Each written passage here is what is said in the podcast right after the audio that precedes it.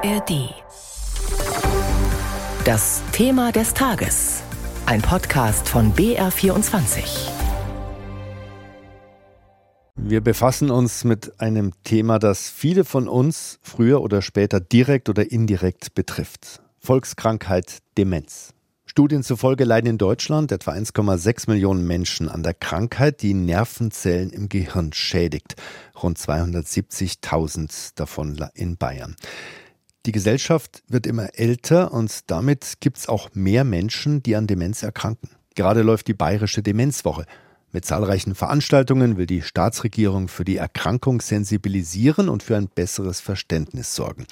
Im Frühstadium, da kümmern sich ja meist pflegende Angehörige. Und um die zu unterstützen und auch um die Versorgung zu verbessern, haben Forscher der Uni Erlangen, des Uniklinikums und des Medical Valley in der Metropolregion Nürnberg ein bayernweites digitales Demenzregister entwickelt, kurz DigiDem. Nikolas Eberlein hat sich das genauer angeschaut. Das Register ist nach Angaben der Erlanger Forscher mittlerweile das größte seiner Art in der Europäischen Union. Zum August dieses Jahres zählte Digidem 1600 Teilnehmende.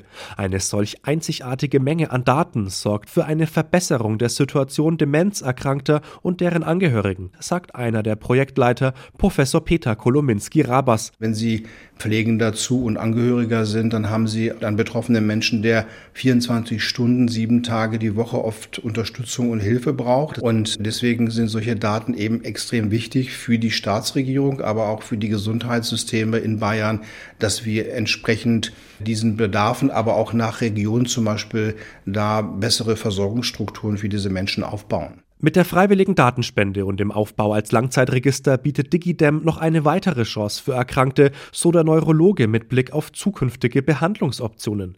Drei neue Medikamente haben zu einer leichten Verbesserung der Gedächtnisleistung gesorgt. In den USA sind sie sogar schon zugelassen, in der EU noch nicht. Das Problem, sie haben Nebenwirkungen. Sie machen Mikroblutung, also kleine Blutungen im Gehirn und sie führen auch zu einer vorübergehenden Hirnschwellung.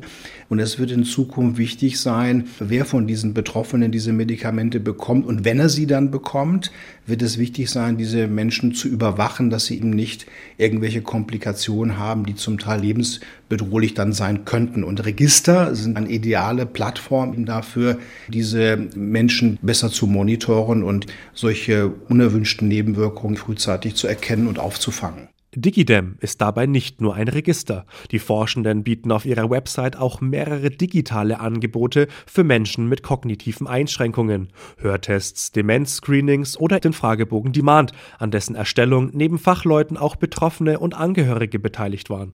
Nikolas Eberlein war das über das bayerische Demenzregister.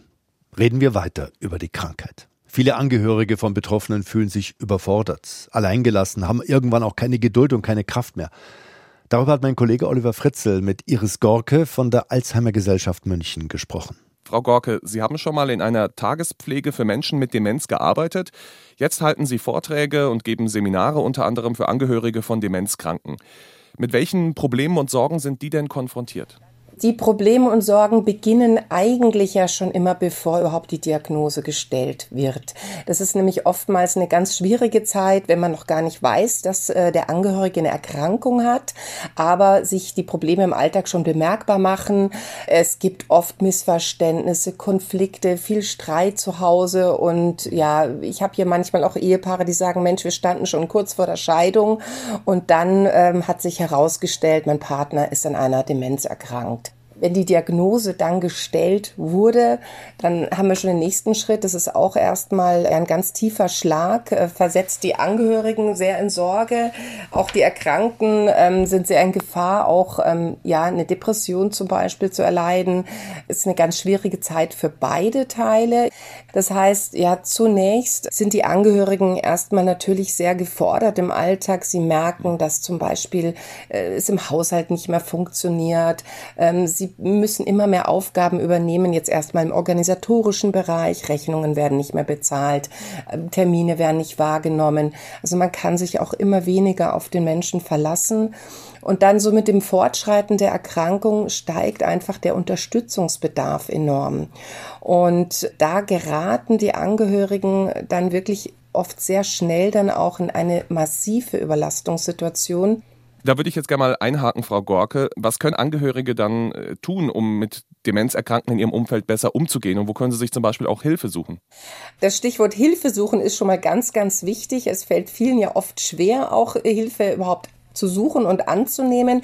Denn erster Schritt wäre sicher, sich in eine Beratungsstelle zu wenden, zum Beispiel an uns, Alzheimer Gesellschaft München, aber es gibt auch viele Fachstellen für pflegende Angehörige zum Beispiel.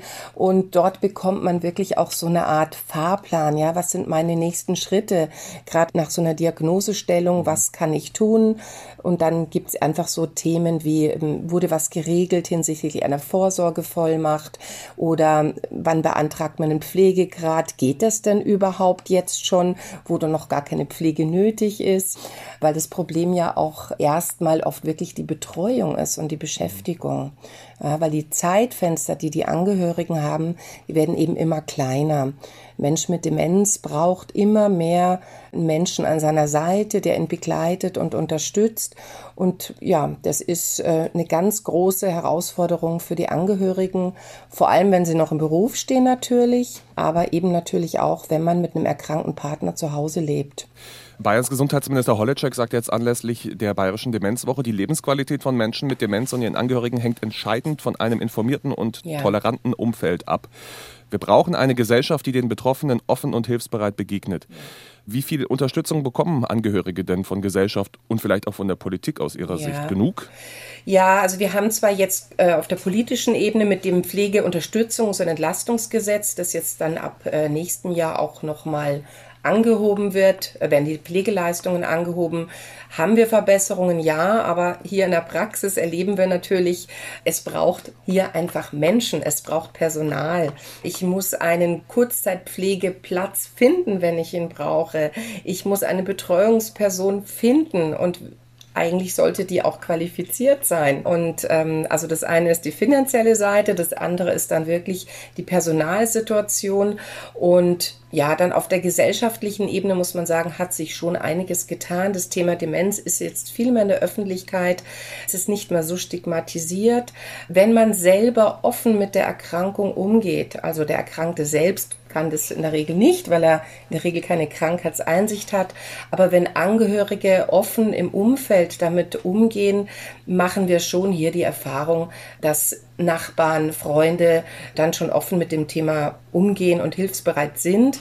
Aber dennoch besteht eine ganz große Gefahr der Isolation der Angehörigen, weil dann im Alltag sich das Umfeld doch sehr überfordert fühlt und sich dann doch auch zurückzieht sagt Iris Gorke von der Alzheimer Gesellschaft München im Thema des Tages auf BR24. Oliver Fritzel hatte mit ihr gesprochen.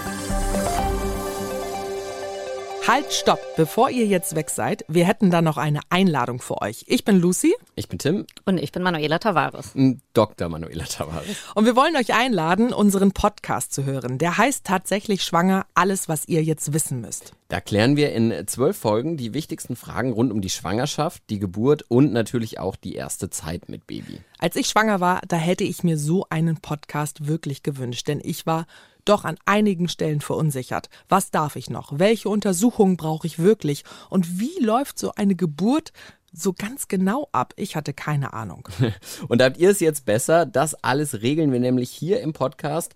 Lucy und ich, wir erzählen von unseren eigenen Erfahrungen und geben praktische Tipps. Und ihr kriegt dazu noch kompakt und unterhaltsam wissenschaftliche Fakten an die Hand. Und dafür sitze ich hier in dieser Runde. Ich bin Manuela Tavares, ich bin Ärztin und habe inzwischen schon über 3000 Geburten begleitet.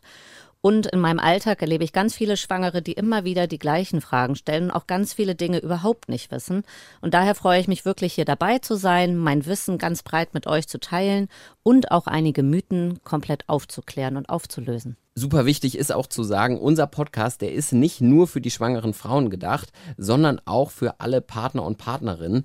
Das ist mir persönlich sehr, sehr wichtig, weil ich, als meine Freundin schwanger war, kaum was gefunden habe für uns Partner und ich wollte mich ja auch informieren, zum Beispiel, wie kann ich unterstützen. Also macht euch zusammen mit uns fit für dieses Riesenabenteuer. Wir freuen uns darauf, euch zu begleiten. Tatsächlich schwanger, jeden Donnerstag eine neue Folge in der ARD Audiothek.